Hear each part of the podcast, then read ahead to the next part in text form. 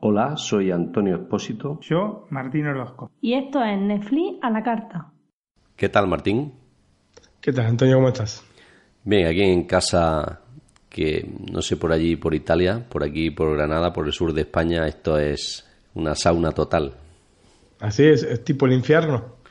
Sí, podemos decir que casi, casi. Mm, En Granada hoy, aunque puedo decir que hace un poquito menos calor que ayer, estamos a 41 grados. Bastante, una temperatura bastante importante, ¿no, Martín?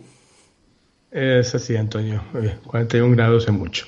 Aunque- Se retira la gente por ahí. Sí, aunque ayer creo que yo no estuve ayer en Granada por la tarde, pero me comentó mi mujer que había 44, o sea que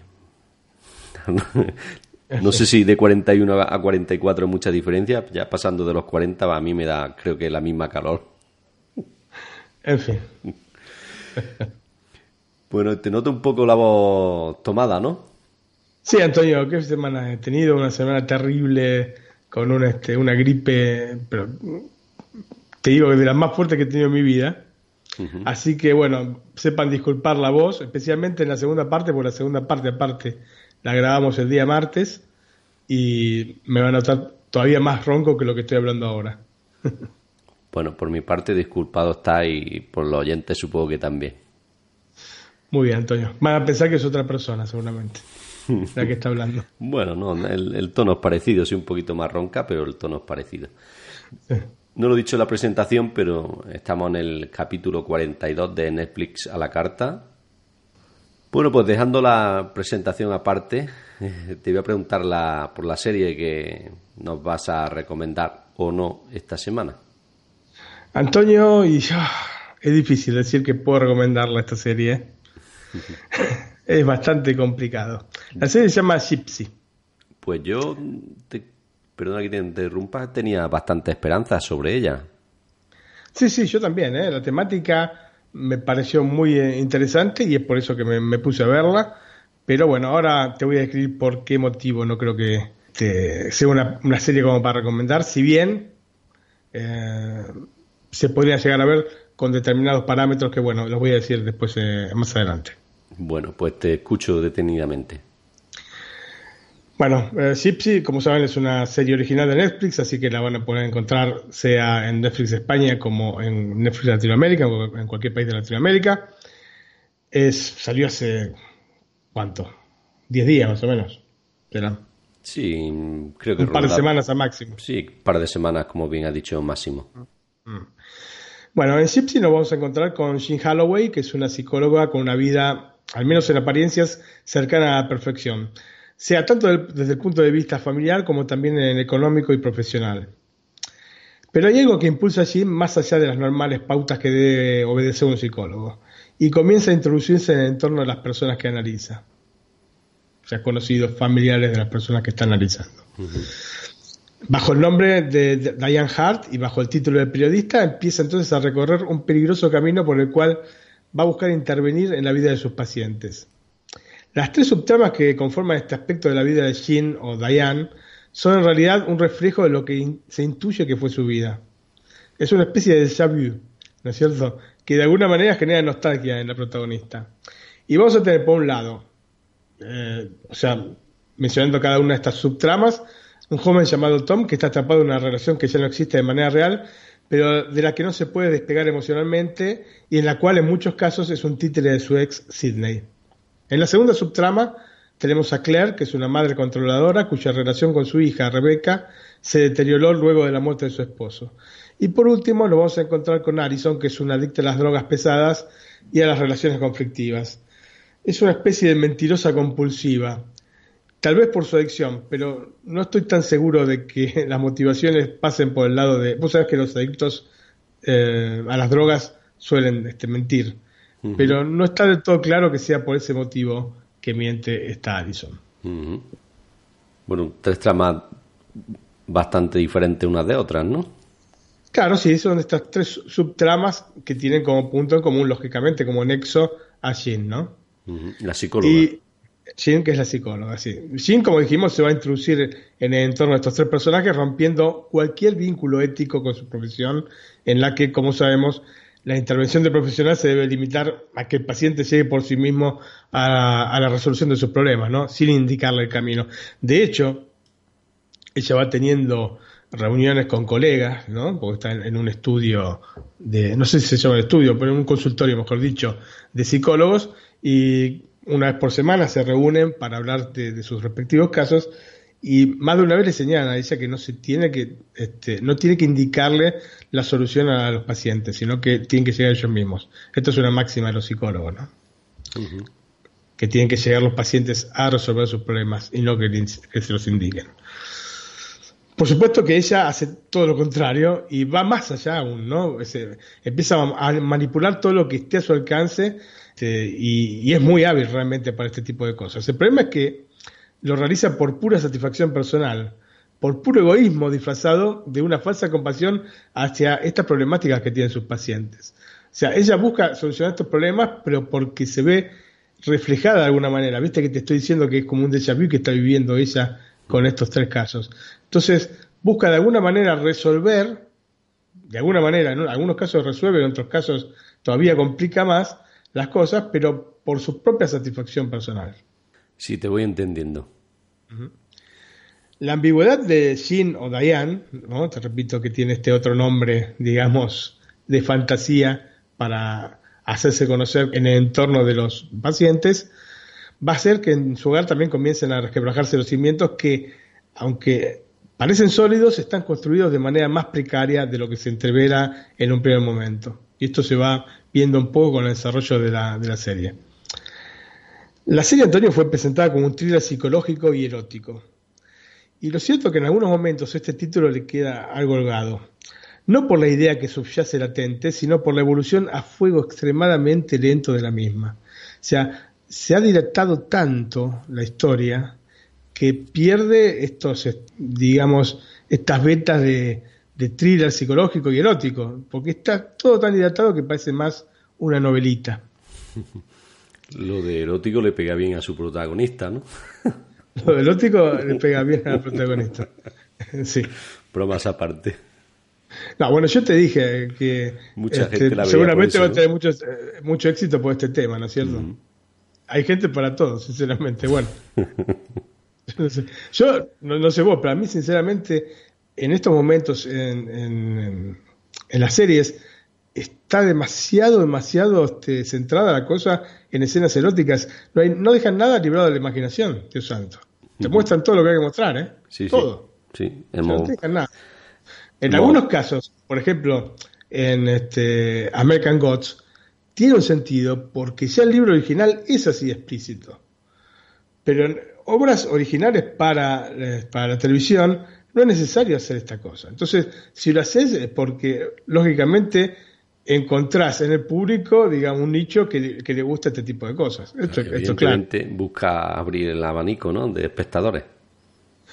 Exactamente, exactamente, pero es, es una manera un poco perversa de hacerlo, la verdad. O sea, no hay yo no, no es que digo que no deben existir las escenas eróticas o las escenas de sexo en series y en películas. Yo lo que digo que tienen que tener alguna motivación específica. No puede ser todo un este, continuo, una tras otra tras otra.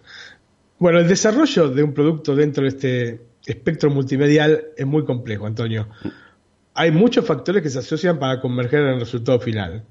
Y esto hace que a veces encontremos problemas en alguna de las patas que lo sostienen. Esto en algunos casos es soslayable y en otros afecta inexorablemente el juicio final sobre una película o serie. Y el caso de Gypsy es muy particular porque nos vamos a encontrar con una serie que parte de una idea argumental muy buena y posee actuaciones destacadas, especialmente la de la protagonista Naomi Watts, quien nos brinda un personaje contradictorio y por momentos potente. Pero esto vamos a hablar un poco más adelante. Es decir, dos de los puntos más importantes los podemos tildar como cumplidos, ¿no? O sea, una buena idea argumental y buenas actuaciones. Vos decís, bueno, entonces con Por lo menos del protagonista, ¿no? No, no, en general, en general, ¿eh? O sea, la protagonista está por arriba, digamos, de, un nivel superlativo. Pero en general están todos muy bien. Entonces vos te, preguntás, ¿cómo es que al final no te convence esto. Con estas dos cosas como es que no está tan bien la serie, ¿no? Efectivamente. Y el problema es que la serie se ahoga en una innecesaria dilación de la trama. Y esto fundamentalmente se debe a que, mal que le pese a la producción, era una historia más cinematográfica que serial. O sea, luego de ver Gypsy en su totalidad, me queda la impresión de que tranquilamente se podría haber reducido a dos horas más intensas de lo que encontramos viendo estas más de ocho horas lánguidas y en varios momentos repetitivas. Por lo que, por lo que comentas, quizá sería una serie típica de la BBC, ¿no? De esas de tres capítulos, hubiera quedado mejor hubiese quedado mejor si siempre, siempre que no fuesen eh, tres capítulos de una hora y media tipo bueno, sí, me refiero a, tres capítulos del tipo de serie de esto que son de una hora, hora y cinco. Mira, yo personalmente, la, o viendo en su totalidad el Sipsi, me da la sensación de que es una película alargada. Alargada, muy alargada. Y creo que si lo hubiesen presentado como una película, hubiese este, sido muchísimo mejor. Ese es el tema. Que es una película hecha en capítulos. Pero claro, lo que pasa con una película dura dos horas. cuando tenés este, tantos capítulos, son eh, diez capítulos, eh, los tenés que llenar con algo. Y el tema es que cuando se larga el guion, suelen saltar aspectos que en una versión acotada quedarían latentes, ¿no es cierto? Seguramente más sugestivos y menos explícitos. Nos encontramos con un proyecto muy interesante desperdiciado por una errónea evaluación del producto que se tenía entre manos, porque tenían una película e hicieron una serie. Y yo entiendo que los tiempos actuales marcan una tendencia a tratar de contar mucho más de lo que la trama requiere y de lo que pide realmente el público, para mí. ¿eh? No por nada, las mismas películas han incrementado en, unos, digamos, 30 minutos de promedio su duración. Antes teníamos películas de una hora y media y ahora tenemos películas de dos horas. De dos horas, dos horas y cuarto, dos horas y media. Un proyecto serial requiere unas bases más amplias donde poder trabajar, porque no basta con agregar estos 30 minutos que dijimos de las películas. Si no tenés un guion que se puede ir desglosando obviamente con el pasar de los capítulos, corres el riesgo de aburrir con la trama. Y es lo que pasa con, con Gypsy. Es una regla fundamental. Si querés alargar una serie, ¿no? El de desarrollo de subtramas que generan al espectador el impulso de seguirlas. Y más allá de que las de Gypsy guardan una coherencia con el hilo central de la serie, porque al fin y al cabo, como te dije, se tratan de especie de mm, reformulaciones de aspectos de la vida de la protagonista, de Jean, que se presentan en, su presente, ¿no? Digamos que sería lo, hacer lo que no hizo en el pasado. Sí, tanto no sé, o, recrear lo que hizo en el pasado, pero son cosas que, digamos, de alguna manera ella las revive. el, problema es que casi siempre carecen de la fuerza necesaria para generar interés. Y lo que es peor, se vuelven sumamente repetitivas durante los 10 capítulos que componen esta primera temporada. Entonces vos ves estas sesiones eh, de los tres personajes estos que forman estas tres tramas, ¿no? Y que se repiten con lo que dicen, se repiten con lo que dicen, se repiten una vez más. Y vos decís, pero ¿por qué? Es necesario. ¿Por qué no hicieron una película de esto? La idea original daba para mucho más de lo que nos encontramos, a partir de otro formato, ¿no es cierto? O de un desarrollo distinto del que nos llega. Seguramente, tomando esto, esta, o una cosa u otra, o sea, o desarrollándola bien como correspondía, estas subtramas que fuesen un poco más interesantes, o mucho más interesantes para mí, o cambiando el formato, el formato cinematográfico, dos horas, dos horas y, diez, poner o cuarto, el resultado hubiese sido totalmente distinto.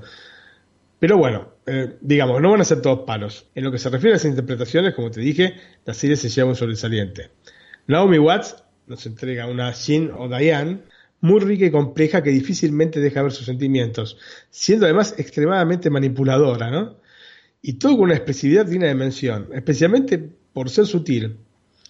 Y esto es difícil de encontrar y que te llame la atención un personaje de este tipo, porque generalmente los personajes que te llaman la atención, o por lo menos este, a la mayoría de la gente, son estos personajes exagerados, ¿no? Que tienen expresionismos exagerados. O sea, mucha gente le es por eso que mucha gente le queda en la retina los personajes, los malos de, las películas o cosas por el estilo, porque son generalmente un poco exagerados, un poco sobre la línea este, normal.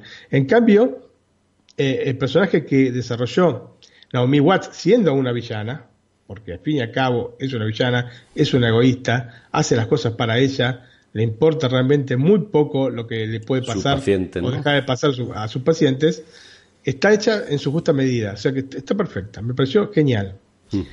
Y creo que es lo mejor que le he visto a Naomi Watts eh, en, toda su carrera. Por eso duele que quede perdido dentro de un guion que, que diluye, digamos, las capacidades argumentales del personaje. También está muy bien en Billy Crudup, que habíamos, este, recuerdo, mencionado en la película Big Fish, el hijo de Edward Bloom. Y Billy está muy bien, especialmente en el tramo final de la temporada. Eh, también él, como todos los intérpretes, obviamente, se queda atrapado en, esta acción que despega solamente sobre la conclusión, ¿no es cierto? Es por eso un poco también que te queda esta sensación de que con un formato mucho más compacto hubiese sido mejor.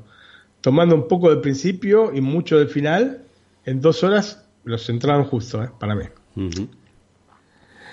La única cosa, un poco con el personaje que, que, que, que hace Billy Crudup, que es el marido de, de Jean, es que le han puesto este cliché de, esta relación sentimental que no llega a, demasiado con la asistente. Que en realidad esta, esta historia en general y por cómo se desarrolla no aporta nada a la trama de la serie, aunque intenten disfrazarlo de, de chispa detonante para que Jean empiece a hacer lo que hace.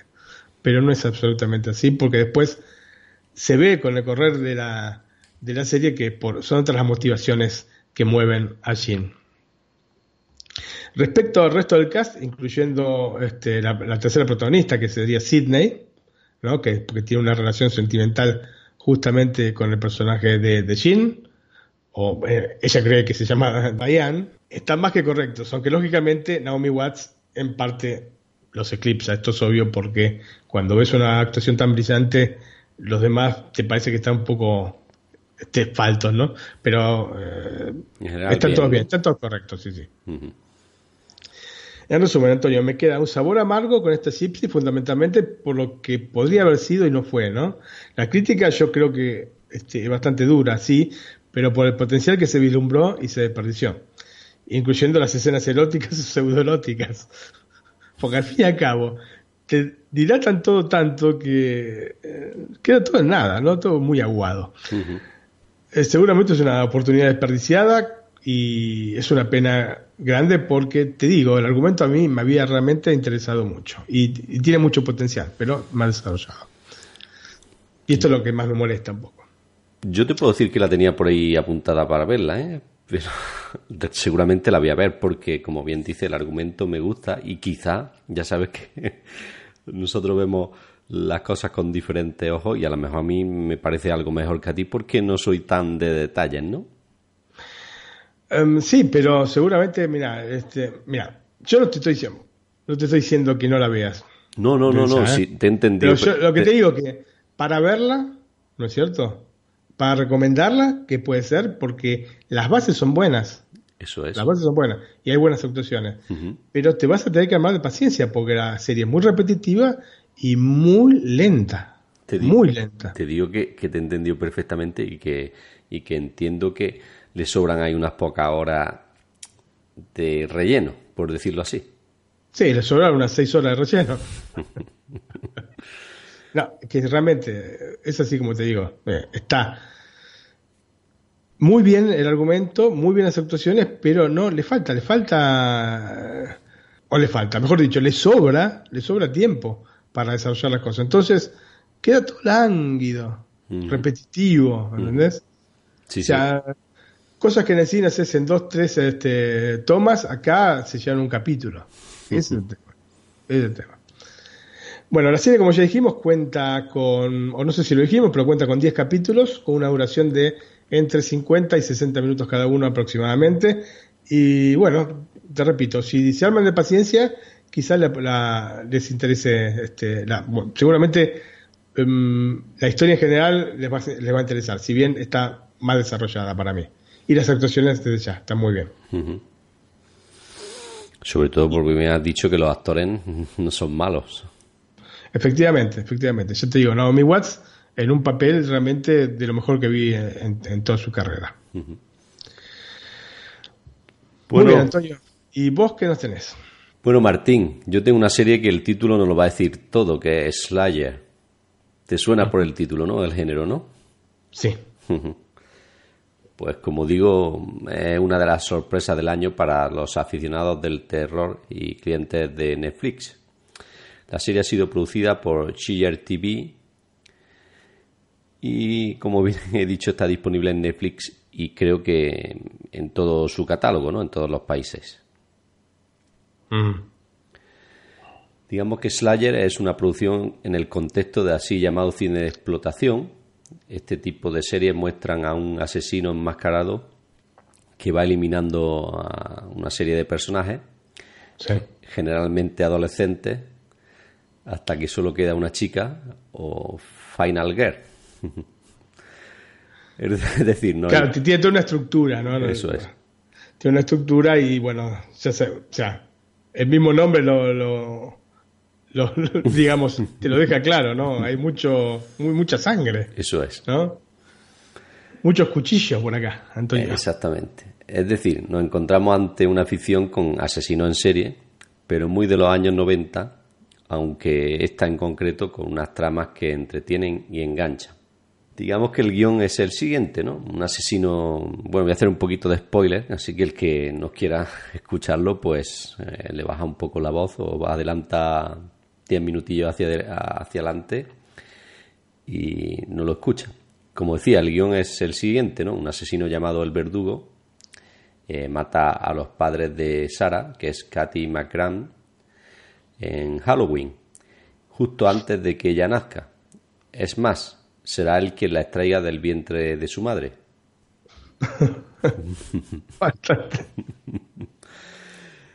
Así quedó claro lo que es el cine Eh, sí, con esto ya lo dejamos todo claro, ¿no? pues eh, esto es las primeras imágenes que se ven de la serie, ¿no? Y luego aparece pasados 30 años de este acontecimiento tan dramático, Sara vuelve al pueblo y en concreto a la casa donde sus padres fueron asesinados y murieron, ¿no? y descubre con horror que hay un nuevo asesino y que, peor aún, lleva el mismo traje con el que hace 30 años mataron a sus padres. En busca de información sobre el nuevo verdugo y los asesinatos que está cometiendo, Sara ha empezado a hacer visitas al asesino original, ¿no? al de sus padres, que se encuentra en la cárcel. Tom Winston, eh, que es interpretado por Patrick Garrow. Tom sugiere a Sara que aunque la mayoría de los residentes de Paterbury proyectan una capa de no haber roto un plato en su vida, muchos de ellos albergan oscuros secretos, incluyendo a sus propios padres. Con el paso de los capítulos se puede ver cómo cada uno de los personajes van siendo eliminados y cómo el cerco se estrecha hasta la protagonista, Sara, que tiene que enfrentarse casi sola al asesino. La trama en sí, como con lo que digo se puede ver, no es nada original. Mm y pierde muchísima fuerza cuando la Final Girl o la última chica no es la última que sobrevive. Claro, es, digamos, es una típica trama de este tipo de películas. Nosotros, la edad de oro de las películas slasher ese fue la, década del 80, ¿no? a partir de, sí, pero especialmente la, década del 80, sí, había una película famosísima que se llamaba eh, Viernes 13. Eso es. Si bien, digamos, ya esta derivaba de una película de la, década del 70 que era Halloween, pero Viernes 13 para mí, o, Martes 13 como se conoció en, Argentina, ah, bueno, en España también, mm. bueno, era una, este, una película que tuvo varias, este, varias secuelas, ¿no? Con este Jason con la máscara de hockey, ¿no? Que iba asesinando a gente, y siempre tiene, la estructura era la misma, ¿no? Había un grupo generalmente de jóvenes que iban a un campamento, ¿no? Y de noche empezaba a haber asesinatos, que todo se, decidía en una sola noche, ¿no? Había escenas de sexo, ¿no? Una serie de características, ¿no? Este, de, este, tipo de películas. Así que bueno, evidentemente por lo que estoy este, escuchando que me decís, es clavado una película de la... Se asemeja mucho, se asemeja mucho, sí, mm. sí. La parte positiva de Slayer es que las muertes sí que han sido pensadas al milímetro, ¿no?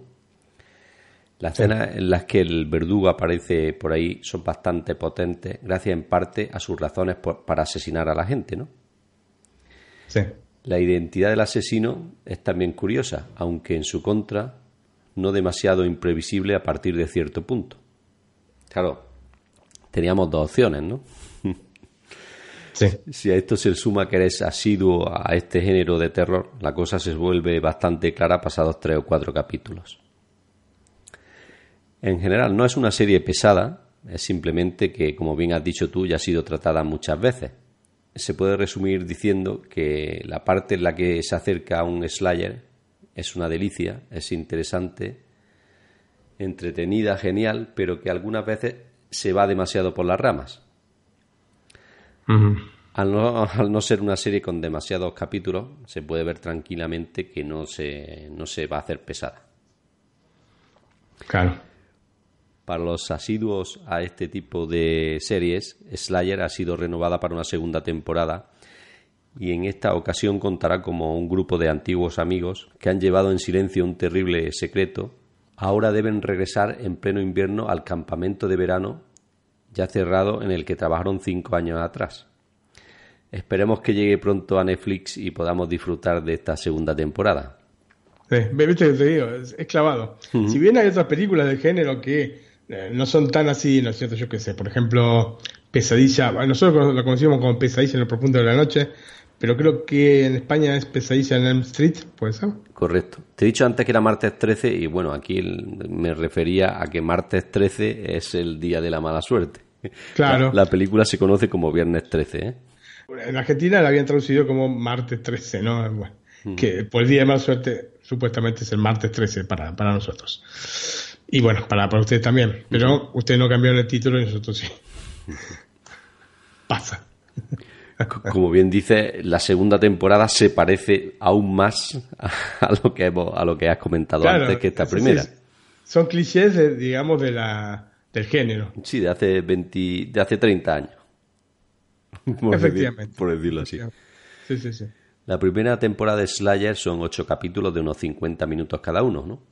Uh -huh. Y en los actores encontramos junto a la mencionada McGran. El elenco principal de la serie está completado por Brandon J. McLaren de Graceland, interpretando a su marido Dylan, junto a Brenda Merritt de Revenge en el papel de su abuela y Steve Beers de The Man in the High Castle como un amigo de la familia y Dean McGregor de CSI como el sheriff del pueblo. Eh, te digo que se repiten este, estos este, parámetros que, que, son este, clásicos en las películas slasher. Uh -huh. Sí, yo es un género que últimamente no veo mucho, pero que en los años, como bien has dicho, 80, 90, ah, sí, me sí, encantaban. Sí. Me encantaban todo tipo, todo ese tipo de películas. Como que nos encontrábamos con los amigos de noche a ver películas de este tipo. Y de hecho, por, por, eso cuando vi el nombre, que creo que me lo recomendó uno del canal de Telegram.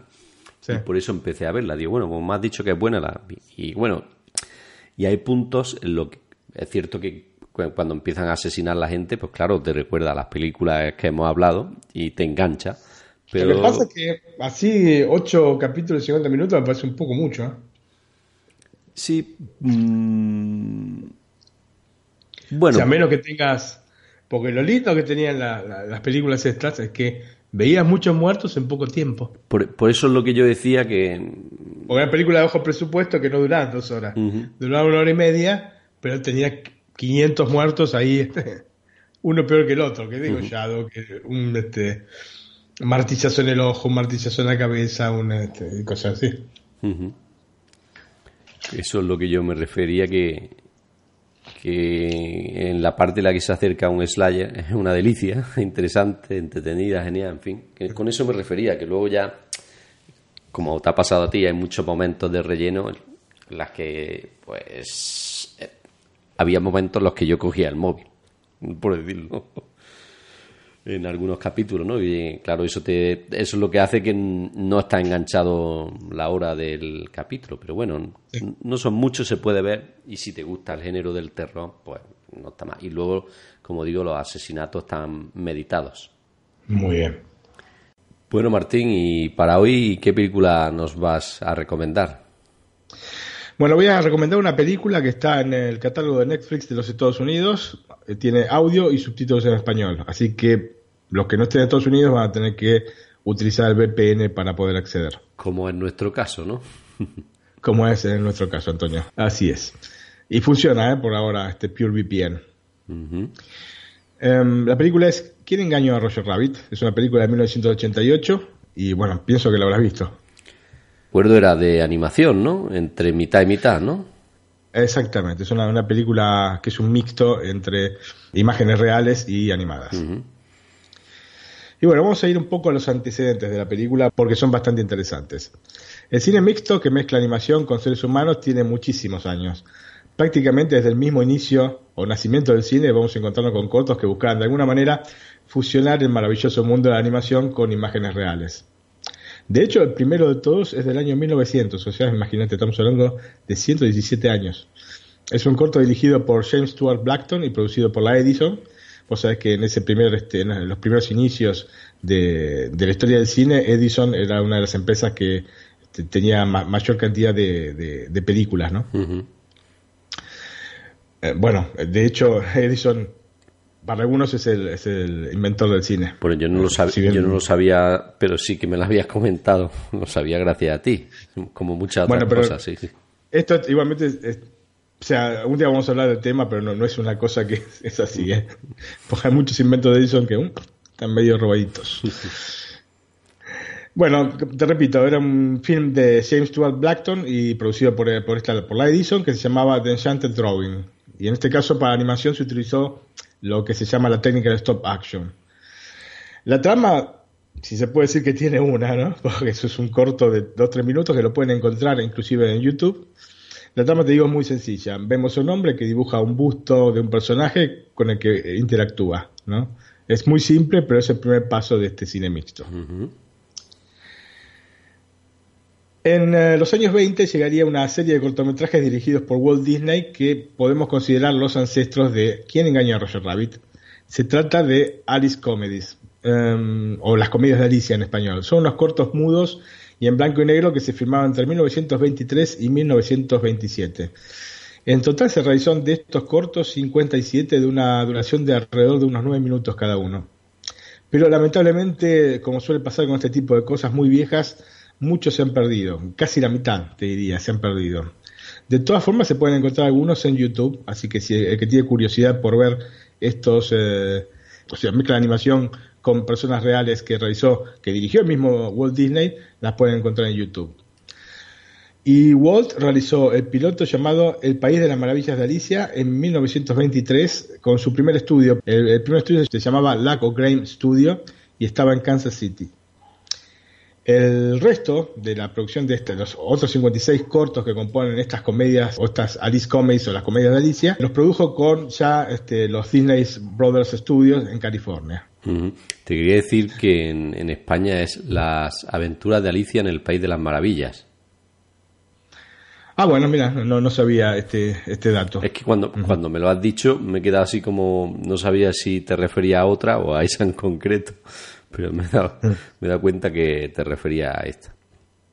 Sí, sí, hay inclusive unos DVD que había sacado Disney con, eh, no son los 57 cortos, porque repito, la mayor parte, o la, no, la mayor parte, la mitad este, aproximadamente se han perdido, pero sacaron un DVD con este, estos cortos que, te repito, estaban no solo producidos, sino también dirigidos por el mismo Walt Disney.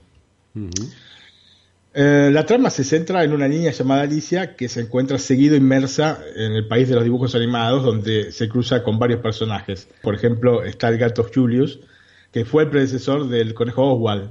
O sea que el conejo Oswald iba a ser, en teoría, el personaje destacado de Disney. Era realmente el personaje donde le estaba poniendo las mayores pilas Walt Disney, pero perdió los derechos.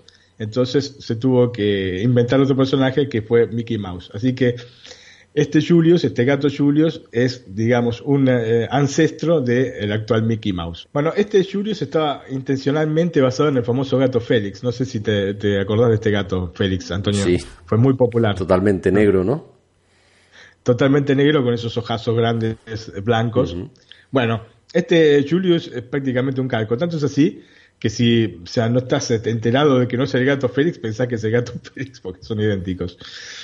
De hecho, la productora de la serie de cortos de Alicia, que se, llama, que se llamaba Margaret Winkler, que había distribuido en su momento los cortos de este gato Félix. Así que le pidió, como terminó en malos términos con este, el socio, entonces le pidió a Disney que el personaje de Julius se pareciera a Félix. Se ve que en esa época este tema de los plagios debía ser un poco menos, o, implicaba menos gastos en abogados que en, estos momentos, ¿no?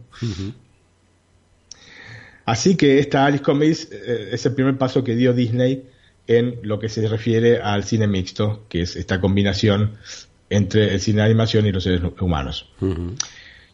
Más adelante, en 1946, Disney produjo una película que conjugaba otra vez la animación con la acción en vivo. La película es una transposición cinematográfica de clásicos de la narrativa norteamericana, que se llaman Las historias del tío Remus, creo que la escribió un periodista. Se ubica temporalmente a mediados del siglo XIX y su protagonista es el tío Remus, que es un anciano muy alegre que vive en el campo y pasa su tiempo contándole a los niños las historias del audaz hermano conejo que siempre está en disputa con el hermano zorro y el hermano oso, le dicen así, ¿no? Brer Rabbit, Brer eh, Bear y cosas por el estilo. O sea, Brer, se, ve que es una abreviación en inglés de, brother, ¿no? Y este astuto conejo siempre se las arreglaba para dejar a estos villanos, entre comillas, ¿no? Haciendo ridículo. Era una especie de anticipación del Correcaminos. Del Correcaminos, el primer corto eh, se realizó en 1949, así que este hermano conejo era una especie de, de Correcaminos con, en vez de tener el coyote que lo perseguía, tenía este hermano zorro y el hermano oso. El tío Remus, con sus historias, por otra parte, me recuerda al personaje de Edward Bloom en la película Big Fish, de la que estuvimos hablando hace un par de Netflix de la carta atrás, ¿no? Sí, sí. Este, porque se inventaba estas historias con estos personajes. En lo que tal vez es la escena más icónica de la película, vamos a ver al alegre anciano cantar la canción Si Petit Da, en la que se inmerge de lleno dentro de la animación. Y por te digo la verdad, por tratarse de una película de 1946, el trabajo que hicieron en Disney fue espectacular como la misma canción que ganaría el premio Oscar, justamente. Eh, la película, por otra parte, se vio envuelta con el pasar de los años en algunas polémicas, yo diría numerosas polémicas, por el trato que en ella se hace hacia los afroamericanos. De hecho, es muy difícil encontrarla fuera de Estados Unidos y en Estados Unidos es prácticamente imposible. O sea, no la vas a encontrar. Ha habido un par de ediciones en VHS, pero ninguna en DVD o Blu-ray. Um, de hecho, la sacaron, creo que en la década del 80 hicieron una, edición en Estados Unidos de esta película. Yo tuve una edición eh, este, que vendía en Argentina que no era de estas películas que se venden directamente al público, sino de las que se venden a los videoclubes o las que se vendían en los videoclubes y había cerrado un videoclub y nosotros compramos algunas películas y entre ellas pude conseguir esta canción del sur porque es realmente muy, muy, muy difícil de encontrar. Si bien se pueden encontrar eh, extractos o cortos en YouTube, pero es muy difícil encontrar la película entera porque justamente tiene esta, esta cuestión este, racista que, bueno, no es que era eh, absolutamente querida en la época, en la época no, despertó tantas polémicas como después, pero bueno, eh, a veces no se entienden estas cosas, con, o sea, las ves, eh, las tratás de ver con una perspectiva que no es, las tratás de ver eh, con la perspectiva de hoy cuando tienes que verla con la perspectiva del momento y bueno, esto provocó que de alguna manera la misma Disney censurara o sea, se autocensurase con esta película. Como bien dice, pues habría que ver, la película pensando en, en, el año en que se hizo, ¿no? Y si en aquella época, pues aunque estuviese mal, se tenía, era un poco de racista la gente, pues era normal que se tratara así en las películas, ¿no? Sí, más que nada no es que están menospreciando a los, afroamericanos, sino que más bien es por el tipo de, trabajo que realizan y cosas por el estilo. Pero bueno, lógicamente todas las personas tienen derecho a quejarse si, si algo no les gusta, pero quizás enfocándola en, lo que era esa época hubiese sido un poco más correcto este, la visión. Eh, ya te había dicho, cuando hablamos de fantasía, te habían dicho que también habían cortado pedazos de la película porque justamente también tenían este tipo de, de, escenas, ¿no? Entonces, este, bueno, es así. Lamentablemente la película es muy buena, pero no podemos verla por este motivo. ¿Y tiene el, VHS o lo dejaste en Argentina? No, este lamentablemente lo, tuve que dejar allá porque si no me tenía que traer una. Ya me traje cuando me vine, me traje siete valijas. Así me traía aparte todos los VHS, o sea que hubiese sido realmente me traía todo, me traía 20, 30 varillas. No, no, pero este debe ser valioso, ¿eh? Por lo que me estás contando. Este es valioso, este es valioso, sí, sí, sí, absolutamente. En eh, Magic Kingdom, dentro de Disney World, una de las atracciones más populares, que se llama Splash Mountain, estaba justamente basada, o estaba, no, está basada justamente en esta película. Vos entras al juego, ¿no? Y es una especie de montaña rusa acuática, en realidad tiene dos caídas nada más. Y está absolutamente basada en el juego, en, el, en la película y en las canciones de la película. Porque la película, te digo, combina entonces eh, escenas reales este, de acción en vivo con estas animaciones. Pero, digamos, en algunos puntos hay solamente la animación, ¿no? El dibujo animado este, tradicional. Y en un par de escenas se ve eh, a este tío Remus que interactúa con los personajes de los cuales habla constantemente.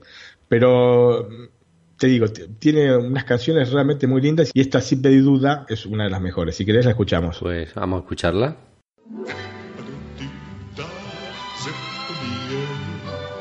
My oh my, what a wonderful day. Plenty of sunshine heading my way. Zippity doo dah, zippity yay. Mr. Bluebird's on my shoulder. It's the truth. It's actual. Everything is satisfactory. Zippity doo dah, zippity yay. Wonderful feeling, wonderful day. Yes, sir. Zippity doo dah, zippity yay. My oh my, what a wonderful day.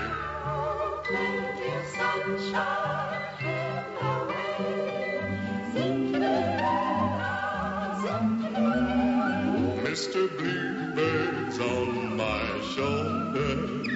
It's the truth, it's action. Everything is satisfaction. Zippity dah, zippity yay. Wonderful feeling, feeling this way.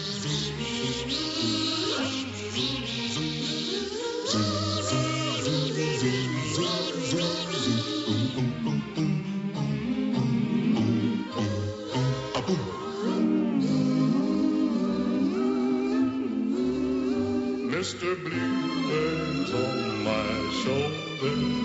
It is the truth. It's action. Huh? Why is that bluebird? Mm-hmm. Everything is satisfaction. Zippity dah, zippity yay. Wonderful feeling, wonderful day.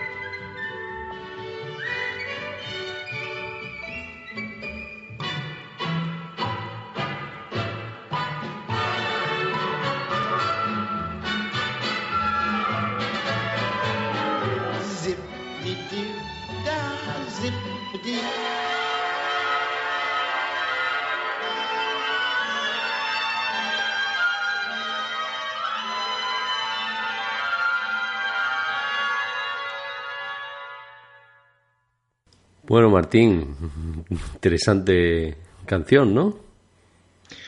Sí, sí, muy linda, muy divertida. La verdad es que me encanta la canción. Y bueno, el que haya ido a- al juego de Disney y no sepa de qué era, porque, o sea, yo también la primera vez que fui mucho no, no entendía. Y después empecé a investigar y di con esta este, canción del sur, que, repito, es una película muy, muy difícil de conseguir. Bueno, en el año 1964 Disney produjo Mary Poppins. Esta seguro que la viste. Sí. La película está basada, como sabemos, en una serie de libros de la escritora australiana Pamela Lyndon Travers. En este filme nos encontramos con los Banks, que es una familia disfuncional de la clase alta londinense de inicios del siglo XX. Y luego de, la renuncia de varias de las niñeras que había contratado el padre de la familia, que, que se llama George, a causa del mal comportamiento de sus hijos Jenny y Michael, hará su aparición Mary Poppins, que es, como saben, una niñera que posee poderes mágicos, ¿no? Y que junto a Bert, que es un verdadero hombre orquesta, como metafóricamente se muestra al inicio del film, trasladará a los niños a mundos fantásticos, en muchos casos animados, pero no siempre animados. Eh, hay, por ejemplo, yo recuerdo una escena que, en la cual van a, a ver al tío Albert, y el tío Albert eh, le había agarrado un ataque de risa, y cuando reía, cuando reía mucho, empezaba a levitar, ¿no? Y se iba contra el techo de la casa. Entonces ellos querían hacerlo bajar, ¿no? Haciéndolo pensar en cosas tristes, lo hacían bajar. Pero al final los convenció, ¿no? De, con su alegría y terminaron tomando todos el té en el techo de la casa. Que me, me pareció, es una de escenas, mis, mis escenas preferidas de, de Mary Poppins. Y justamente no es una escena en la que se combine animación con eh, imágenes este, reales, ¿no? Este, no sé si te la ubicas, eh, la, la canción. La canción y la escena, Antonio. Mm, estoy pensando, pero no, porque también hace ya. mm, Podría ser yo. Antonio, a- a- hay películas que hay que ver. esta, esta sería yo adolescente. bueno, vos tenés que aprovechar que tenés una hija en edad este, de merecer para este tipo de cosas y te pones a ver Mary Poppins. Sí, Ya el año que viene va a salir la nueva película, así que qué mejor que aprovechar eso para poder ver Mary Poppins. y Julie Andres, ¿no? O Julie Andrews, ya. Tiene una, una banda sonora espectacular, ¿no? Y justamente en Mary Poppins eh, vamos a encontrar la mejor fusión entre los personajes animados y reales hasta la llegada de Quien engañó a Roger Rabbit, ¿no? Todo acompañado por una banda sonora fantástica, compuesta por los hermanos Sherman. La película fue nominada a 13 premios de la Academia, ganando en 5 categorías, entre ellas, y mirá qué categoría, mejor película, mejor actriz Evidentemente. y mejor efectos visuales. Mejor actriz, como no iba a ser, ¿no? Sí, sí, sí, efectivamente es eh, una película fantástica, absolutamente recomendable, que no sufre el paso de los años, es realmente una de las mejores películas de Disney de siempre. Mm, Estoy pensando, y quizás la he visto mm, no hace mucho, bueno, no hace, no hace tantos años, estaba hablando de veintitantos años, quizás hace menos porque el- la repusieron en Telecinco después del año 2000, o sea que a lo mejor hace 10, 12 años, pero mm, en fin, ya sabes que mi memoria algunas veces no es tan, tan, tan buena como la tuya. Mira, es una película que más allá de que la hayas visto hace 12 años, es una película que cada tanto a mí me gusta ver, primero porque tiene una banda sonora fantástica. Y después la trama es muy, muy llevadera. Realmente hacía muy buenos libros esta Pamela Lyndon Travers y es una pena que eh, tuviera estos problemas con Disney. Bueno, de hecho, eh, se refleja en una película que se llama El sueño de Walt, que está disponible en Netflix de Latinoamérica. Yo justamente la última vez que vi eh, Mary Poppins fue a raíz de haber visto esta, El sueño de Walt, en el cual relatan ¿no? esta trastienda de, de Mary Poppins y la relación difícil que había entre Pamela Lyndon Travers y el mismo Walt Disney. ¿no? Más que nada por Pamela Lyndon Travers que por Disney. Así que si no viste esta película, también te la recomiendo. El sueño de Walt se llama. Hay otra película que también habla de los primeros años de Walt que se llama Walt antes de Mickey. Eh, creo que es así la traducción literal, ¿no? Que creo que es Walt before Mickey. Y habla de los primeros años de Walt Disney y justamente se toca el tema este de las, las películas de las- los cortos de las comedias de Alicia, ¿no? Alice Comedies. Así que también si te interesa ese tema, eh, podés buscarla. Estaba acá en Netflix Italia, ahora no recuerdo, creo que sí estaba en Netflix de Latinoamérica esta película y calculo que también estaría en el Netflix de España porque no era de una de estas productoras importantes y generalmente estas películas las, las tienen disponibles a nivel mundial, ¿no? Netflix. Mary Poppins y bueno, antes, de que siga, la del sueño de Walt no la he visto, no. Bueno, la veré, la veré. Eh, trabaja Tom Hanks y trabaja Emma Thompson. Así que son dos actores ganadores del Oscar. Y realmente merece la pena porque está, está muy, muy, muy, muy bien llevada. Y, y bueno, te muestra esta trastienda que. Aparte, aparte que ti- tiene la música de, la- de Mary Poppins, ¿no? Se puede escuchar. Y está, está muy interesante, la verdad. Y la, otra que has comentado, de World Before, y- Before Mickey, me parece que en España, no estoy seguro, pero me parece que era World el Soñador, pero esa es reciente, ¿no? Eh, Sí, sí, eh, tanto una como otra son recientes, ¿eh? Ujú. Bueno, un par de años. eso, eso Sí, sí, que sí. es de- después del 2010, no sé si el 2011 o el 2012, no recuerdo, pero sí que es bastante reciente. Sí, esa World Before Mickey trata de los eh, inicios eh, mismos de Disney, ¿no? En cambio, eh, el sueño de Walt está, está referido específicamente a Mary Poppins, cuando ya Disney era Disney. Bueno, y antes de llegar a quién engañó a Roger Rabbit, la Disney Post-Walt, digamos, eh, produjo Mi amigo el dragón, o Pedro y el dragón Elliot, que creo que se llamó así en España. O Pete's Dragon, ese es el título original en inglés. Es una película de 1977. La historia nos transporta a un pequeño pueblo costero americano del inicio del siglo XX llamado Passamaquoddy y nos cuenta la historia de Peter, o Pedro, y su amigo Elliot, que es el dragón, quien le crea numerosos problemas al pobre niño, por lo que este le insta a permanecer invisible, ¿no? Tenía esa posibilidad del dragón. Hay una escena muy divertida en la que están hablando justamente, eh, bueno, Elliot no habla, ¿no? El dragón, sino que eh, hace ruido. Y mm, bueno, Peter le dice que se tiene que volver invisible. Entonces el dragón hace invisible la cola. Le dice, no, no, no, no. Entonces, ento- entonces hace, se hace invisible todo menos este, la cabeza, ponele. Dice, no, no, no, totalmente invisible. Y muestra, viste, y se, se elimina la sala, porque tiene unas pequeñas alas color rosado. No dice, no, te, te quiero que. Y está muy divertida toda esa interacción entre eh, Elliot y, Peter. Por otra parte, Peter está huyendo de los Hogan, que es una familia que lo tiene esclavizado a través de un contrato firmado con el orfanato en el que se encontraba este pequeño. Y mm, te digo la verdad, a pesar de los años transcurridos entre Mary Poppins y esta película, los efectos parecen haber perdido su lustre.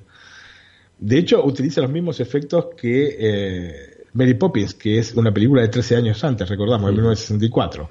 Y que estaban basados, en lo que no eran como ahora que están los efectos, sabemos que los hacen con croma, con este color azul o color verde, ¿no?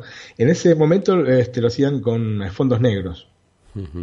El tema es que pareciera que no le hubiesen prestado la suficiente atención a todos los detalles. Entonces, cuando vos ves eh, eh, los perso- el personaje interactuar con el dragón, se ven eh, pequeñas líneas negras, capaz, entre. o pedazos de, de- de- de cuerpo que vienen cortados. O sea, no está bien terminado. Son cosas que seguramente, si hubiese estado vivo Disney, no hubiese permitido. Digamos Eh, que es lo que nos pasa a los aficionados cuando grabamos un vídeo con croma, ¿no?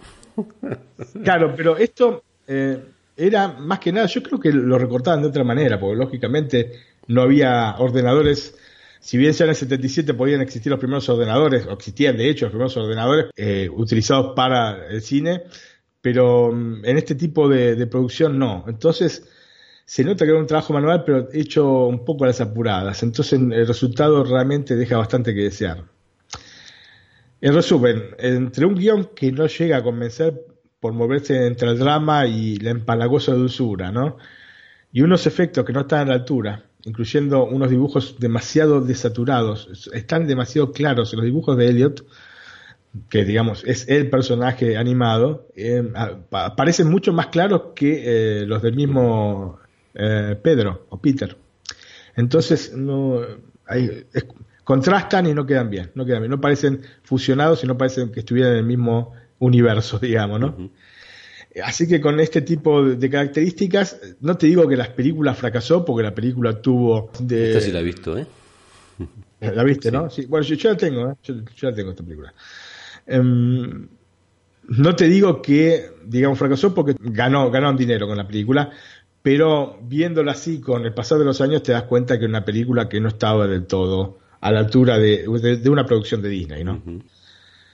Bueno, y después de Mi amigo dragón, eh, no pasaron muchos años para que el estudio de ratón más famoso se decidiese a llevar a la gran pantalla una película mixta, o al menos comenzase a buscar un nuevo proyecto. En el año 1981 el estudio se mostró interesado y compró los derechos para realizar una película que tomase como base el libro Who Censored Roger Rabbit, que había sido escrito por Gary K. Wolf, y cuya versión en castellano e italiano he buscado denodadamente en Toño y sin éxito.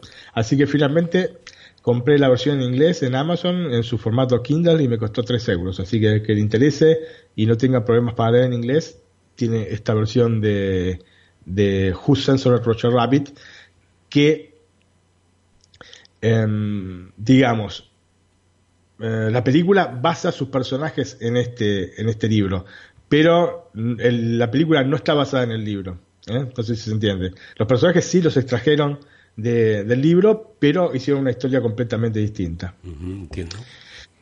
La historia de, de Wolf mezcla seres humanos y personajes de los cómics, que es una de las tantas diferencias, como dije, entre el libro y la película, ofreciéndonos una realidad en la cual estos personajes y los seres humanos coexisten. Así que es lo mismo, es el mismo concepto de una película mixta, pero eh, en el ámbito de la literatura. De hecho, cuando habla eh, Eddie Valiant, porque es el mismo personaje que en la película, que es el investigador, habla con eh, Roger Rabbit, Roger Rabbit, como es parte de un cómic, habla con los globitos de los cómics. ¿no? Sí, sí. Aparecen los globos de los cómics y después este, van cayendo las palabras. Así que es, es muy interesante y muy divertido como este, lo cuenta Wolf. Pero la historia no tiene nada que ver. La historia de- del libro, eh, Roger Rabbit no le permiten filmar, ¿no? Tiene un contrato un poco así leonino con un estudio que no le permite ser protagonista de las películas, ¿no? Lo tienen así un poco aislado. El proyecto de Quién engañó a Roger Rabbit entonces comenzó a tomar cuerpo cuando Michael Eisner aferró las riendas de la compañía en 1985.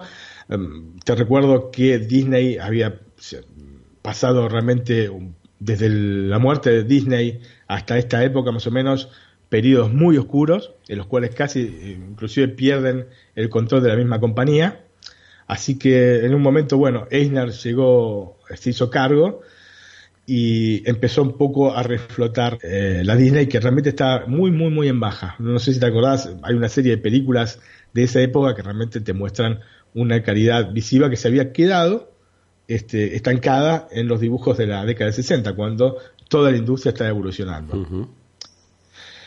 Um, Eisner llegó a un acuerdo con Steven Spielberg y su casa de producción, que es la Amblin, o eh, que era en ese momento la Amblin, por lo menos era la casa de producción que tenía Spielberg antes de fundar la DreamWorks. Y gracias justamente a la buena relación de Spielberg con muchos estudios cinematográficos, logró que le concedieran un gran número de licencias sobre personajes no pertenecientes al mundo Disney, sin los cuales hubiese sido imposible crear este universo variado para Toontown. Yo lo digo en inglés eh, porque eh, Toontown, digamos que es el, donde viven todos los, dibu- los dibujos animados, porque tienen, según la versión que, que subtitulada, tiene distintos nombres. Por ejemplo, cuando yo lo vi por primera vez la película, eh, se llamaba Bujolandia. Pues sabemos que Toon viene de cartoon, entonces en la traducción, eh, en vez de decir este, Dibujolandia, le, le pusieron Buj- Bujolandia. Y a los dibujos animados, que le decían Toons, en vez de decirle este, dibujos, decían bujos, ¿no? Pero hay distintas versiones. eh, en la versión justamente, en los al menos en la subtitulada de que tiene Netflix, lo llaman em, Hollywood, eh, dibujo Hollywood o una cosa por el estilo. O sea, tiene otro nombre que es distinto al que te estoy diciendo. Así que la vamos a decir desde ahora en adelante con el nombre en inglés, así no nos confundimos, ¿no? Que es Toontown. Spielberg entonces consiguió eh, personajes de Warner, de Universal, de MGM, de Paramount, entre otras, ¿no? Porque realmente el espectro de, dibujos que aparecen en la película es enorme, enorme. De todas maneras, no llegó a tenerlos todos, por lo que vamos a notar un par de vistosas ausencias. Uno es Popeye o Popeye, y otro, dos, son Tom y Jerry. Son algunos personajes de los que eh, no, no fueron seguidos.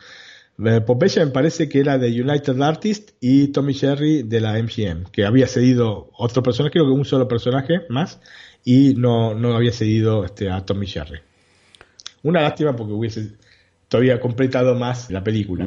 En, en España creo que aparecen como The Boogie Boot, creo. Sí, por eso te digo, tienen, según el, eh, la traducción, es el nombre que tiene, así que prefiero, le digo Toontown y listo, ya sabemos a qué nos referimos, ¿no? Y supongo que lo que más, eh, Bujolandia creo que has dicho será en Hispanoamérica, ¿no? Sí, pero te repito, en la versión subtitulada eh, eh, de la película que, que está en Netflix de Estados Unidos, que es la versión latina, está como este, con esta que me dijiste vos. Eh, Boot, ¿no? Le decimos Toontown y basta, ¿no? Basta, sí, sí. Así no nos Bueno, o confundimos. sea, Sp- Spielberg, por otra parte, siempre ha sido un gran fanático de Disney y en muchas de sus películas tiene referencias a, a Disney. Por ejemplo, en la misma mm, Encuentro cercano del tercer tipo, Encuentro Encuentro cercano de la tercera fase, em, se ve eh, una, este, una cajita de música de Pinocho, en la casa del personaje de Richard Dreyfuss, que ahora no me acuerdo exactamente el nombre. En eh, la película 1941 em, también aparece, o sea, van los militares a ver una película y la película es este, Dumbo. En una película que produjo él, que es Gremlins, que es una película de la década del 80. em, Con, mucho, los con bastante éxito aquí en España. Sí, sí, yo creo que en, todos lados, ¿no? Sí, sí, sí. Había un juego, me acuerdo, para, Incluso. para como 64 de esos que se escriben. Sí, sí. Y mm, en la película, en, en la misma Gremlins, aparece Blancanieves y los siete enanos. Así que siempre había tenido esta buena relación, por lo menos con los productos de Disney. Em, para la dirección de la película, en un primer momento se pensó en Terry Gilliam.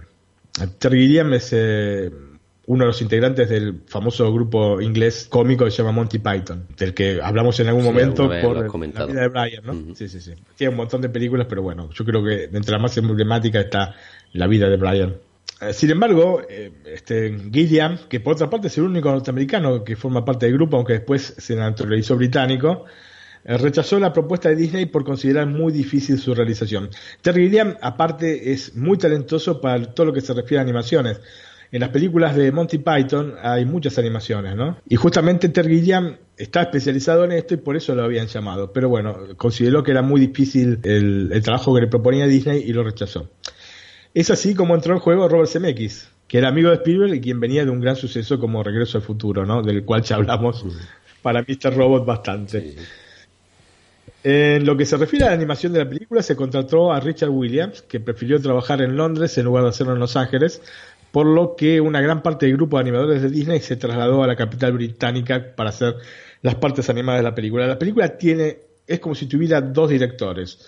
Eh, Robert Zemeckis, digamos, el director principal, y también Richard Williams, que es el director de todo lo que se refiere a, la- a las animaciones dentro de la película, ¿no?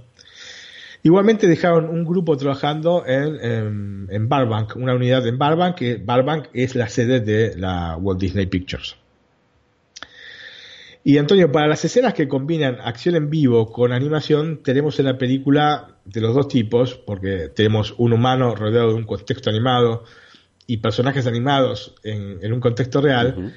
Se utilizaron telecámaras VistaVision y para facilitar la, la interpretación de los actores, en lugar de los dibujos animados, que fueron agregados eh, luego con la ayuda del ordenador, se utilizaron marionetas y maniquíes, así que interactúan los actores con estas marionetas y maniquíes, que más o menos es lo que hacen eh, inclusive hoy, ¿no? Mm. O sea, Por lo menos no- para no- falici- es- facilitarle las tareas, ¿no? Claro, en ese sentido no ha cambiado mucho la cosa. Por otra parte, para facilitar la tarea de postproducción, se usaron brazos robóticos que realizaban acciones precisas de manera tal que los animadores construían los personajes sobre ellos. O sea, estaba toda la escena con estos brazos eh, animatrónicos, estos brazos, este, digamos, con, con un loop que, debían realizar, un movimiento específico que debían realizar así en repetición, ¿no? Y sobre los mismos hacían los dibujos y los tapaban. Es básicamente eso. Eh, recordamos que los estudios Disney son líderes en este, este campo, no en animatrónica. Y esto es a partir de las cuatro atracciones que se crearon para la Feria Universal de 1962 que se realizó en Nueva York. Y que fueran aparte una fuente de inspiración para numerosas atracciones de Disney World. Eh, Disney lo contrataban distintas empresas y les hacían atracciones dentro de, de- de la Feria Universal.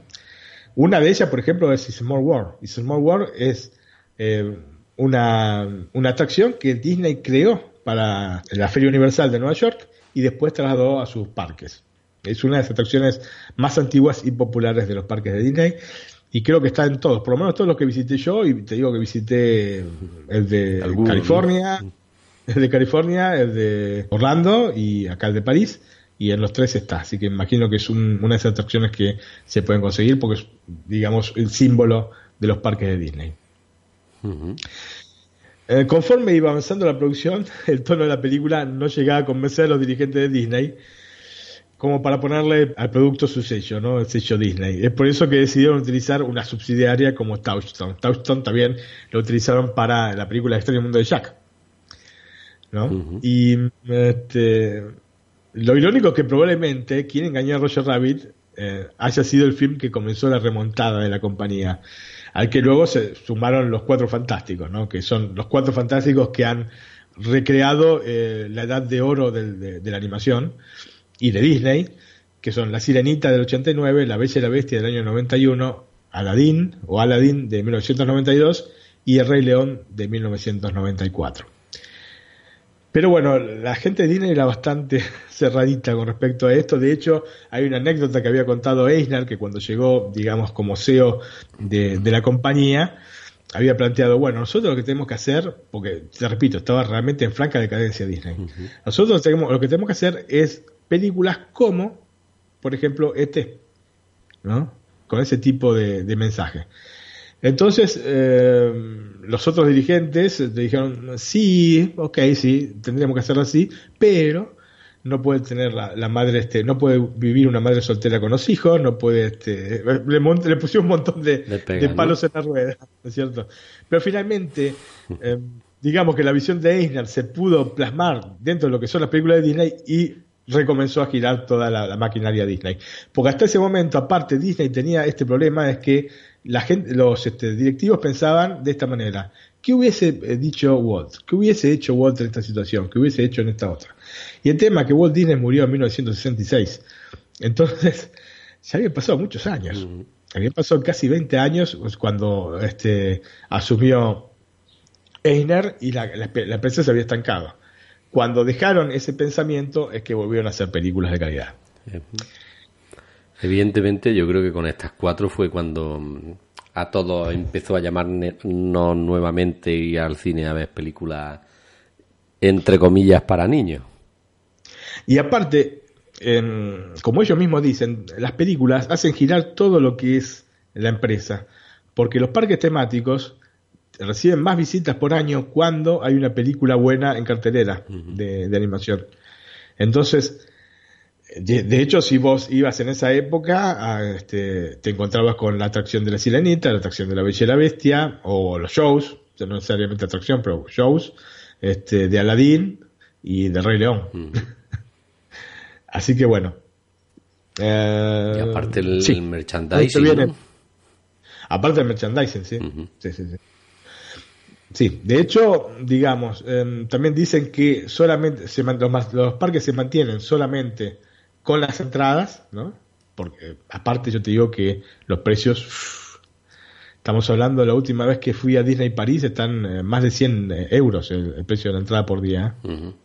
Por persona. Por eso es necesario o es mejor sacar estos tickets anuales. Así que cuando vaya con tu hija, después me, te, te digo. Sí, sí. Los entonces- tickets anuales te salen 150, 170 y, y puedes ir eh, todos los días que querés. Tienes algunos días limitados, pero generalmente en lo que se refiere junio, julio, agosto, te puedes ir cualquier día. Pero bueno, esto es otro tema.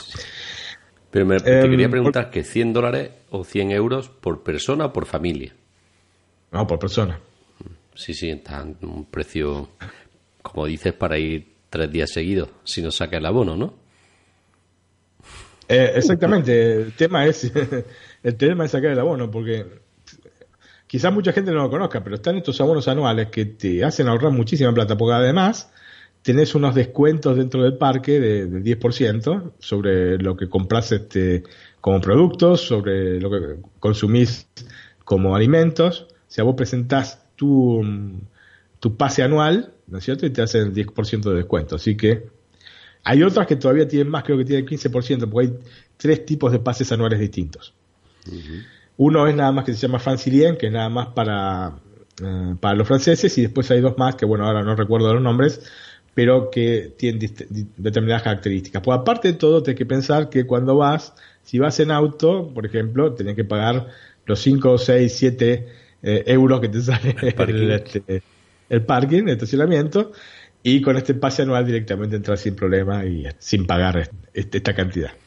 Así que, si, co- como es un parque, en realidad el parque de, de- París es un parque que capaz que con tres días lo puedes hacer tranquilamente, pero si vas con, con chicos chicos y en temporada alta, te sirven cinco o seis días. Entonces, eh, es necesario este, tener este tipo de abonos porque si no, realmente te, gastas una fortuna. Bueno, volviendo a la película, generalmente para este tipo de proyectos de cine mixto, y más aún cuando estaban este, los estudios Disney por detrás, ¿no? Se hacía hincapié en la música como punto central para el desarrollo de la trama. Ya había pasado en las películas que mencionamos anteriormente, como así también en otras, como por ejemplo La Bruja Novata, que es una película de 1971 que también es este, este, muy divertida. Hay un partido de fútbol, de fútbol, de soccer, digamos, ¿no? No me suena, no me suena ese título en España. Es con Angela Lansbury. Trabaja Angela Lansbury. No sé exactamente cómo se habrá llamado en España. Sí, pues se, se llama igual, no, no, no la he visto yo. Es, es, muy linda, Antonio. Yo tenía, me acuerdo, mmm, unos cortos en, en Super 8. Pues ya alguna vez te conté este tema de Super 8. Y bueno, se compra, en vez de comprar gente para gente joven que no se escucha, eh, cuando yo tenía, no sé, 10 años o quizá un poco menos, obviamente no existía el VHS, yo soy, eh, nací en el año 71, el, el VHS llevó en Argentina en el año 84, 85 por ahí, y las películas las tenía que ver con, películas, justamente, con Super 8, como el, nombre de la película de hace unos años. Y tenía los cortos de Disney, que eran cortos de 10 minutos, y uno de ellos era de la bruja novata, que se llamaba específicamente el partido del siglo, y bueno, era un partido de fútbol, ¿no? Entre animales, y teníamos a David Tomlinson, que hacía de referir entre los dos equipos. Así que bueno, era, era muy divertido, la verdad. Aparte difícil ver un partido de fútbol de animación, de, de, Disney especialmente, porque como son norteamericanos, ellos el soccer, sabes que no. Es complicado. Sí.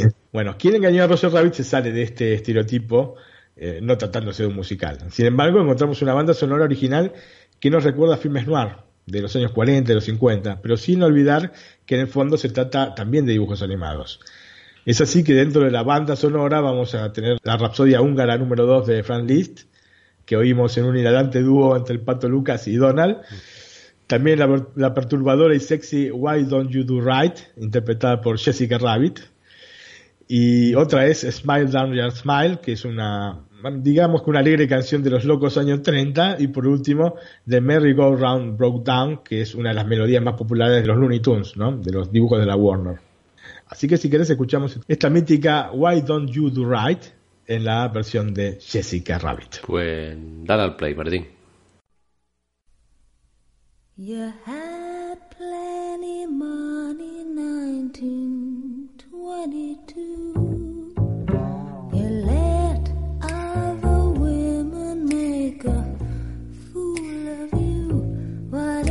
you do right? Like some other men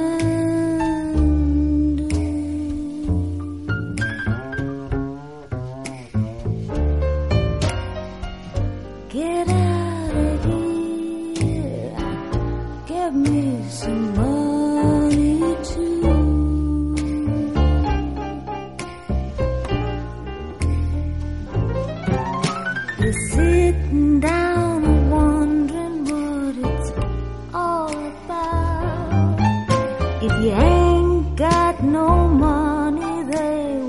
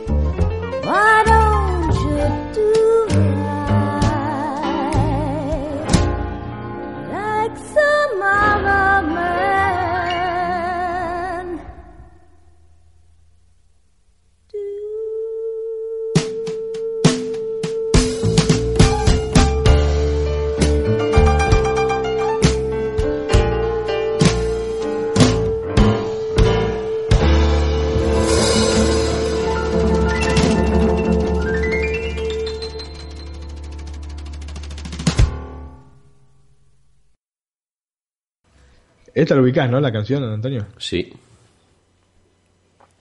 Es realmente sexy. Sí, vamos, me suena también de la película, la recuerdo. Sí, sí, sí, yo creo que es la canción de la película. Pues estoy yo pensando que eh, la película esta fue la que hizo que mm, la Warner Bros. sacara Space Jam. ¿O no tiene nada que ver?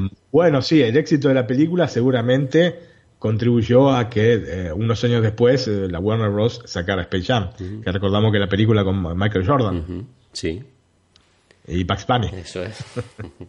Bunny, Jordan. Y además que tuvo, un- creo recordar que aquí en España se dio mucho bombo porque tenía un presupuesto para aquel entonces bastante importante de, claro, estaba Michael Jordan, eh, a él no le iban a pagar con dos mil dólares, ¿no? No, seguramente no. Volviendo a la música, esta Why Don't You Do Right es eh, un clásico del jazz. Este fue compuesto en 1936 por Kansas John McCoy, aunque el título era ligeramente distinto. Se llamaba The Weed Smoker's Dream, que vendría a ser El sueño de un fumador de hierba, ¿no? Claro, tuve que cambiarle el título porque para los niños no es muy apropiado, ¿no? Bueno, no, de hecho, eh, el mismo McCoy lo cambió. El, el título, digamos, Why Don't You Do Right, que sería ¿Por qué no lo haces bien? Era en realidad el subtítulo de la canción. Pero igualmente McCoy reescribió la letra para que la cantase una mujer. Y de hecho, aunque no fue la primera intérprete, la canción ganó popularidad en la versión de la cantante, que es una cantante bastante famosa en Estados Unidos, que se llamaba Peggy Lee, y, y la cual la grabó en 1943, pero la- después la cantó tantísimos años, esta canción. Y mm, la versión es mucho menos sexy que la de Jessica Rabbit y de hecho está grabada con otro ritmo, mucho más eh, veloz. Bueno, eh, pasamos un poco a la sinopsis de la película. Mm, la acción nos sitúa en Los Ángeles en el año 1947. Tenemos a Eddie Valiant, un otrora gran investigador privado, convertido en alcohólico luego de la muerte de su hermano, es contratado por R.K. Maroon eh, para seguir las pistas y fundamentalmente tomar las fotos de Jessica Rabbit y Marvin Acme que era el dueño de Acme Corporation y de Toontown, que es, eh, repito, el lugar donde habitaban los dibujos, ¿no? Acme lo debe reconocer porque un montón de películas animadas, este, los productos que compran, viste, yo qué sé, la, la dinamita o, este, o cosas para armar son de marca Acme. Lo raro que us- usaron Acme y no Ajax, porque el Acme de Disney es- se llama Ajax. Pero bueno, eh, decidieron pro- probablemente como para hacer este mix entre no solo temas de Disney, sino con otras empresas como en este caso la Warner.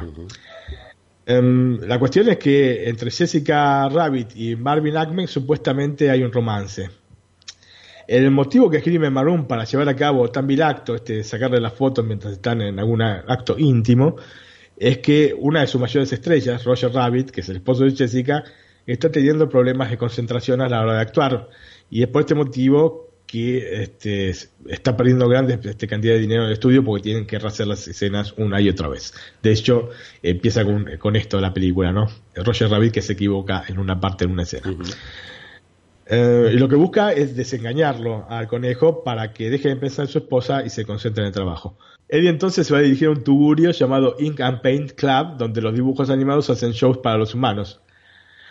A pesar de que un gorila literalmente lo echa del club nocturno, Valiant consigue las, fo- las fotos de Jessica y Acme, lo que le reportará el resto del dinero que se le prometió para llevar a cabo eh, su trabajo, ¿no? Y junto con Arky Maroon le van a mostrar las fotos a Roger Rabbit, quien se la va a tomar muy mal la cosa, eh, desapareciendo enfurecido luego de beber un vaso de licor. Y de hecho sale por la ventana y queda la figura del conejo en la ventana. El tema es que al día siguiente se descubre que Marvin Acme ha sido asesinado. Y el principal implicado, obviamente, es el conejo, quien fuera de todo tipo de lógica le va a pedir a Eddie justamente que lo ayude a demostrar su inocencia. Y tras el conejo va a ir el siniestro juez Doom, que ha creado lo que él llama el baño, que es la única manera de justiciar a, los dibujos animados, que es este, una especie de barril con este, determinados este, ácidos, como para que los dibujos animados directamente se deshagan, ¿no? Y bueno, está perseguido por este siniestro personaje, el pobre Roger Rabbit. Por otro lado, Roger tiene un compañero, digamos, de aventuras o de, de- compañero de, de- de sus cortos animados que se llama Baby Herman y que va a poner al tanto a Eddie de que Acme tenía un testamento este, desaparecido y en el cual dejaba Toontown en manos de los dibujos. Si no es así, iba a quedar eh, en las manos de otra empresa que pensaba deshacer totalmente este Toontown para hacer una autopista, ¿no? Y Valiant eh, huele en todo esto un engaño y comienza a investigar para esclarecer el caso. Y hasta aquí, digamos, la sinopsis de la película, la breve sinopsis. Em, con quien engañó a Roger Rabbit no hay que dejarse engañar por el contexto vinculado a los dibujos animados ni por la simpatía de este adorable conejo, ¿no? Eh, es una película que claramente nos remite al cine negro, con contenidos más para un público adulto que para un público infantil. Pero, ¿qué es el cine negro? ¿Y cómo podemos vincularlo con la película dirigida por Robert Zemeckis? Bueno, el cine negro, o noir, ¿no? también se lo conoce como noir, es un subgénero del cine policíaco que tanto te gusta, Antonio. Sí.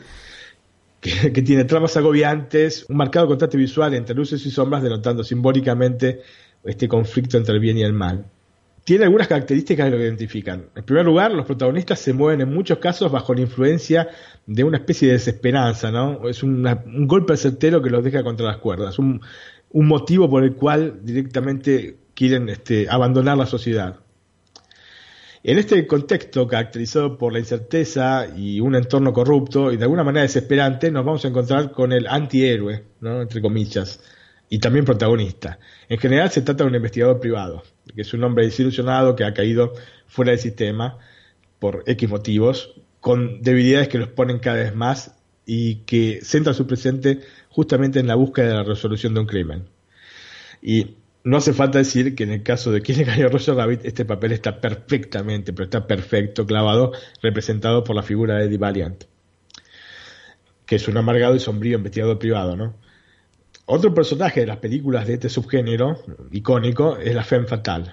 ¿Quién no ha oído hablar de la Femme Fatale, no? Que es una mujer sensual y peligrosa que busca obtener lo que quiere, que es generalmente dinero, empleando sus dones innatos, digamos, de alguna manera. También aquí vamos a tener un personaje que viene clavado, que es Jessica Rabbit. Y te digo, te repito, la definición le casa perfecta, es una femme fatal, Jessica Rabbit. Alrededor de estos dos personajes se van a mover otros que pueden ser víctimas o victimarios, asesinos o perseguidos, y que están metidos en la trama a veces forzadamente o inducidos a realizar determinados tipos de actos que no forman parte de su modo de actuar. Y esto también lo vemos en la película, con distintos personajes. Otro de los elementos clásicos del noir es el de los triángulos amorosos, ¿no? que llevan este, seguramente al crimen, de cual, en por el cual se desarrolla toda la, trama de, de- de estos films. En este caso, tenemos a Jessica Rabbit, Roger Rabbit y Marvin Acme, ¿no? El triángulo perfecto. Y por último, nos encontramos generalmente con una voz en off que relata la historia, aunque no es una condición sine qua non para los noir, y en la película no la encontramos. Tampoco es una película en blanco y negro, ¿no? Sí, sí, vamos a ser muy finos, pero, digamos, es básicamente un noir. El cine negro tuvo su apogeo en la década del 40 y el 50. O sea, de inicios de la década del 40 hasta llegando a finales de la década del 50. Y el primer film que se señala dentro de este subgénero, eh, no es el único, pero digamos es el más conocido, es El Halcón Maltés, que es una película de 1941 protagonizada por Humphrey Bogart y dirigida por John Huston. Justamente, quien engañó a Roger Rabbit no se ubica en el centro de este periodo, 1947. Así que todo lo que ah, hicieron, lo hicieron pensando en lo que el concepto de un cine negro, ¿no? Del cine negro o del noir. Eh, como vemos, hay una gran cantidad de factores que nos llevan a este, a este camino. Lógicamente, tratándose de una película mezcla de animación y, escenas reales, utilizando los más representativos personajes, por otro lado, para animación de los grandes estudios, incluyendo Disney y Warner, eh, no se puede decir que eh, es del todo un film noir, ¿no? Pero está muy, muy, muy basado en un film noir y vamos a encontrarnos dentro de la historia aparte momentos muy divertidos. Y el final tampoco es de, de- de noir. Pero digamos que es un gran homenaje. Esto, lógicamente, te, repito, no quita que la trama básica del film sea de un noir, por todos estos puntos que, que- que estuve señalando, ¿no? Em, la combinación, de, de- en última instancia, de todos estos aspectos nos da como resultado una película que abarca de manera convincente ambos mundos o géneros desde un punto de vista novedoso. Y, esta- y en esto me refiero, a- con ambos, me refiero, me refiero al mundo de, de los- de la animación, al mundo de, de las personas reales, al mundo de, de las películas animadas y al, al mundo del cine negro. luego del estrepitoso éxito del film, porque realmente fue estrepitoso el éxito que tuvo, se hicieron algunos cortos animados producidos por Disney y la misma Amblin que acompañaban películas. Por ejemplo, tenemos a, a Tammy Trouble, que acompañó a la película Querida encogí a los niños, eh, es un, un corto de 1989. Otro que se llama Roller Coaster Rabbit, que acompañó la película Dick Tracy del año 1990. Y el último es Trail Mix Up, que acompañó otra película de Disney que se llamaba Un lugar muy lejano, que es una película de 1993. Antes de concluir el cuarto corto, que se iba a llamar Hair in My Soup, las relaciones entre la casa productora de Spielberg, la Amblin, y Disney se rompieron y el personaje directamente fue archivado porque no pudiendo llegar a un acuerdo para poder exponerlo en distintos medios, directamente lo prefirieron sacar, ambas partes. Y de hecho en ese momento estaba prevista una serie de dibujos animados con Roger Rabbit, pero lógicamente, vista estas diferencias que se generaron entre Amblin y Disney, se cambió el personaje reemplazándolo por uno llamado Bonkers, que es un lince con una personalidad muy similar hasta a la del conejo, a la de Roger Rabbit. De hecho, el dibujo mismo tiene muchas similitudes. Um, por último, desde el año 2016 circulan rumores sobre una posible secuela. Aparentemente Spielberg se contactó con J.J. Abrams, lo conocemos porque es eh, el creador de Lost, es el director de Episodio 7, es el director de las películas de Star Trek, de, de la última este, generación de películas de Star Trek. Así que ev- evidentemente es un friki este muchacho. ¿No? Y bueno, se contactó justamente Spielberg para que se hiciese cargo del proyecto, que iba a tener aparte a Robert Zemeckis, que recordamos que había sido el director de la película, como productor. La cosa aparentemente sigue en marcha, pero con un ritmo bastante lento, así que habrá que tener paciencia para poder ver nuevamente al conejo en las grandes pantallas del cine, Antonio. El film tuvo un presupuesto de 70 millones de dólares, recaudando más de 329 millones. Dije que había sido un éxito estrepitoso y así fue, ¿no? 329 millones de dólares a nivel global. Tuvo varias nominaciones a los Oscars en rubros técnicos, fundamentalmente, llevándose el premio a mejor edición, me- mejores efectos sonoros y mejores efectos visuales. Tiene una duración de 104 minutos y sus protagonistas son Bob Hawkins como Eddie Valiant. Lamentablemente Bob Hawkins eh, murió creo que el año pasado. No, perdón, murió hace un par de años ya. Christopher Lloyd, como el juez Doom. Christopher Lloyd es el famoso Doc Brown de Volver al Futuro. o Regreso al Futuro. Joanna Cassidy, que hace el papel de Dolores. eh, Charles Fleischer, que hace la voz de Roger Rabbit. Y Catherine Turner, que hace la voz de Jessica Rabbit. Salvo cuando canta, que la canta una, una cantante. ¿no? Esta canción que mencionamos antes y que escuchamos. Así que Antonio, es una película realmente fantástica con toda una enorme historia que pues, resumimos este, en este podcast, pero que vale tantísimo la pena darle una oportunidad si no la vieron. Y si la vieron, verla otra vez porque realmente es una película fantástica. Bueno, yo la vi, pero le voy a dar una segunda oportunidad. Excelente película. Me gustó cuando la vi. Y sí, la voy a volver a ver. Sobre todo, a ver si consigo que mi hija me acompañe. Aunque más. Ah, va, seguro que te acompaña. ¿Sabes por qué? Porque está Roger Rabbit. Sí. Roger Rabbit es un personaje hermoso. Es un personaje divino, muy divertido. Y bueno, enseguida se va a apasionar con Roger Rabbit. Y bueno, y con esta mm, descripción que ha hecho de la película, bueno, me va a gustar mucho más porque cuando la esté viendo voy a ir asimilando todo lo que me has dicho. Exactamente, esa es la idea un poco, ¿no? Es Poder, de alguna manera, con este, las cosas que uno va encontrando, va sabiendo de las películas, las, las disfrutas más cuando las ves en segunda o tercera visión. A mí me gusta ver mucho películas y bueno, las películas veo muchas veces, no, no me quedo con un- una sola visión, digamos, lo repito, lo repito, lo repito, siempre. Siempre cuando tengo un espacio. De hecho, para esta review, este, la vi dos veces, otras, otras dos veces más. ¿No? Muy bien, pues y ahora toca los agradecimientos, ¿no? Bueno, Antonio, entonces vamos a agradecer a quienes nos dejaron el like en iBox. Y eh, este, esta semana fueron tantos: eh, Fredlos, a Johan MB01, Néstor Mayoral, Román Barrero, Alex Fernández, Neko Sensei, David, Daniel Romero, Estela Pérez, José Bernardo Camarillo Becer, Miguel Suárez, Carlos Andrés Mojica Sanabria, Cosmos, Samu Andrés, Dave Mack, César Cavazos, Tiox, señor Suki. Así que muchas gracias, gente, por, por estos likes que nos hacen mucho bien. Yo quería pedir a la gente, si es posible, eh, el que pueda, de- dentro de posible, lógicamente, repito, dejarnos una valoración de 5 estrellas en iTunes. Porque eso nos ayuda a crecer en el ranking de, de iTunes, que no- por otra parte nos hace eh, más visibles para más gente. Así que si eh, tienen este, a bien dejarnos, eh, o, pueden, ¿no? Desde ya, pues sabemos que es algo bastante engorroso. Si tienen tiempo de dejarnos este, la valoración de 5 estrellas, estaremos agradecidos este, toda la vida. Eso es sobre todo el que tenga un dispositivo de Apple, que seguramente tendrá iTunes en un Mac o en un en un iPhone, ¿no? O un iPad, ¿no? El que tenga un dispositivo de Apple, pues le, le será un poquito más fácil que al que no lo tenga. Y como, Evidentemente.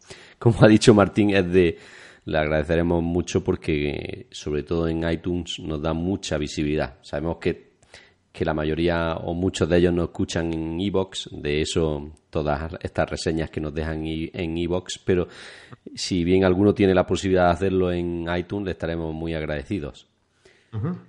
y, Así es. Y la música de la semana, para despedirnos ya, Martín. Bueno, la música de semana es un tema que se llama Feed the Birds, Tuppence a Bag, que es de la película Mary Poppins. Habíamos hablado un poco de Mary Poppins cuando mencionamos justamente, y valga la redundancia, los ancestros, entre comillas, de la película Quién engañó a Roger Rabbit. Y bueno, em, esta música pertenece a una de las escenas más importantes de la película, donde Mary Poppins les enseña a Jane y a Michael la importancia de la caridad y del altruismo. La canción fue compuesta por los hermanos Sherman, que son este, dos de los compositores más famosos de toda la historia de- de- de- del cine de Disney específicamente, e impactó de manera tal en, en Walt Disney que cada noche antes de irse a su casa, mientras estaban este, todavía en la producción y postproducción de la película Mary Poppins, cada noche pasaba por la sala donde componían los músicos para que le tocasen la canción Walt. Así que iba y le decía a los hermanos, eh, por favor, pone, tóquenme esta canción, este, Feed the Birds, y le tocaban la canción y después iba a su casa. Con eso ya lo decimos todo, ¿no? Exactamente, la canción es hermosa. Pues nada, la escuchamos y le damos las gracias nuevamente a nuestro oyente. Un placer, amigos. Gracias. No, no se olviden que se pueden comunicar con nosotros eh, a través de eh, la- el mail, este, nac, arroba iosmac.es, nuestro blog, netflixalacarta.com y nuestro canal de Telegram, pero bueno, para ingresar al canal de Telegram nos tienen que enviar o un Twitter pidiéndonos este, el, el pase para entrar o un mail. Pues como ha dicho Martín, eh, esperamos a todos vosotros en el canal de Telegram para comentar las películas y las series que nos gustan. Un abrazo, amigos. Un abrazo y nos vamos con la dulce voz de Julie Andrews. Pues dale al play, Martín. Ahí voy.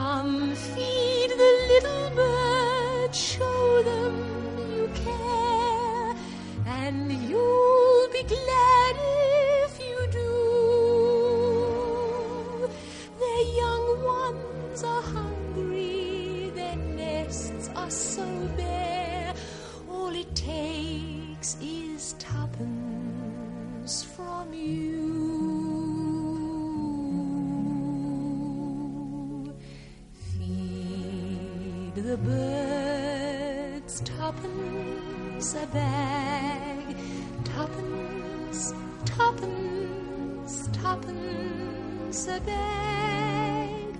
Feed the birds, that's what she cries, while overhead her birds fill the skies.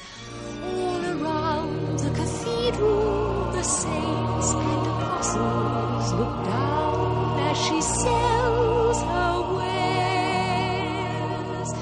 Although you can't see.